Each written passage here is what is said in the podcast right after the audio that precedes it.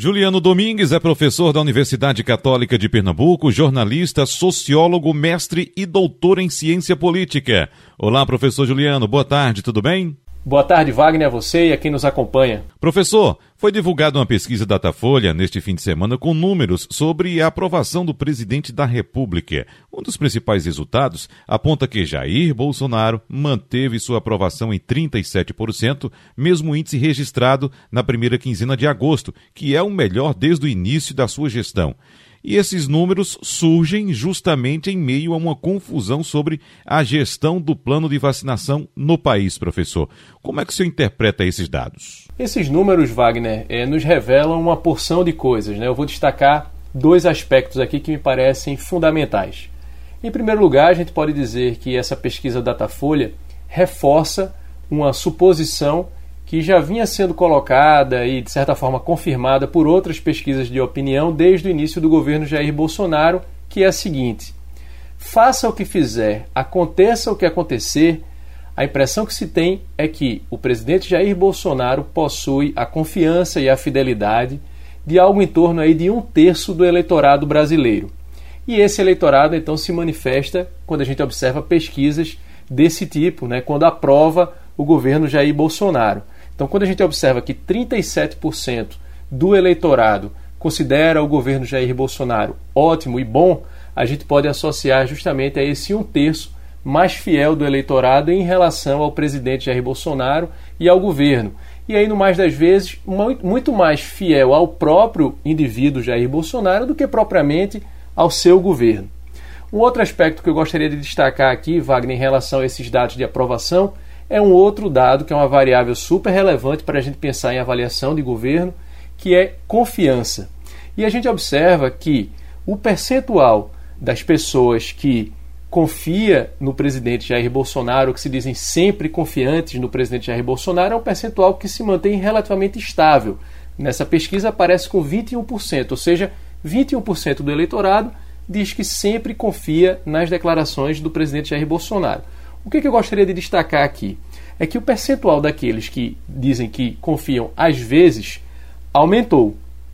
Já foi 32, passou para 35, agora chegou a 39%. Ou seja, o presidente Jair Bolsonaro conquistou em alguma medida parte da confiança que ele havia perdido em uma parcela do eleitorado.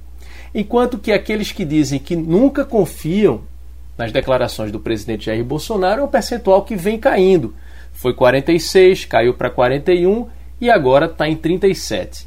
Portanto, esse, esse percentual, esse dado, confiança, é importante também para a gente poder verificar o comportamento da população em relação a esse processo né, da, gestão do plano de vacinação ou das opções de vacina disponíveis.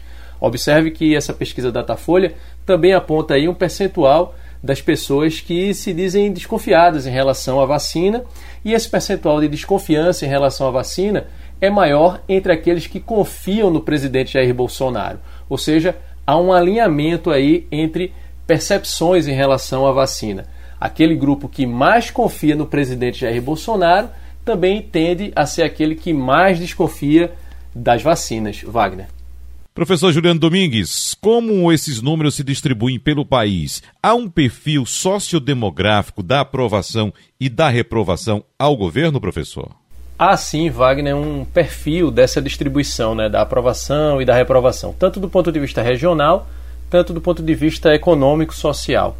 Mas o que a gente pode dizer, observando esses dados dessa última pesquisa Datafolha, é que esses números eles não são tão diferentes quando a gente compara com números que já vinham sendo divulgados, sobretudo quando a gente observa números que já vinham sendo divulgados no período pré-pandemia.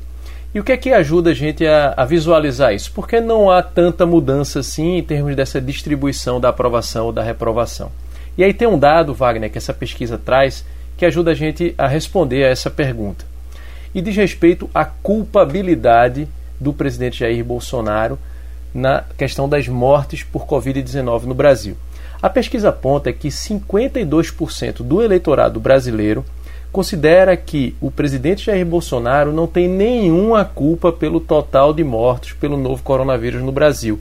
Ou seja, as mais de 181 mil mortes registradas no Brasil pela Covid-19 não estão sendo colocadas no colo do presidente da República por 52% do eleitorado. Então, a gente verifica aí que para essa parcela, essa variável, ou seja, a pandemia, não seria uma variável interveniente relevante. Então, a gente observa uma distribuição da aprovação e da reprovação do presidente em termos que já estavam colocados mesmo no período pré-pandemia, à exceção de dois dados que eu vou trazer daqui a pouco. A gente observa que o presidente continua mais bem avaliado entre homens do que entre mulheres, que ele não é tão bem avaliado assim entre jovens com idade entre 16 e 24 anos. Ele é mais bem avaliado na faixa daqueles que têm entre 25 e 59 anos e ele também não é tão bem avaliado entre aqueles que possuem 60 anos ou mais. Quando a gente observa a questão da escolaridade e da renda, aí sim a gente visualiza dois dados que merecem ser destacados aqui, porque refletem uma tendência que já vinha se apresentando de uma certa erosão naquela parcela do eleitorado que foi decisivo durante a campanha eleitoral, que são aqueles que possuem maior escolaridade e também aqueles que são considerados mais ricos. Nesses dois grupos, o presidente tem uma reprovação elevada. Entre aqueles que possuem escolaridade superior, 48% reprovam o presidente Jair Bolsonaro. E entre aqueles que possuem renda superior a 10 salários mínimos, que são considerados os mais ricos da, do, da população, a aprovação fica em 39% e a reprovação vai a 47%. Então, esses são dois dados importantes, ou seja, o presidente demonstra uma perda de apoio relevante entre os mais escolarizados e aqueles considerados mais ricos.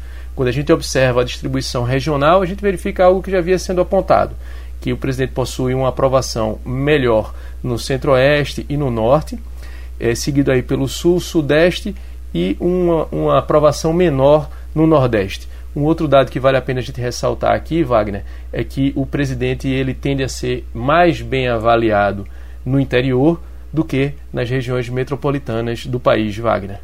Professor Juliano Domingues, muito obrigado, um abraço e até semana que vem. Eu que agradeço, Wagner, a você, aos ouvintes, às ouvintes, e desejando a todo mundo uma excelente semana. Até a próxima segunda.